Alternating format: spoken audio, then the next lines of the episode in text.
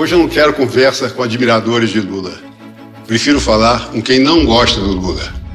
Mas há de entender que nesse momento o importante é salvar a nossa democracia.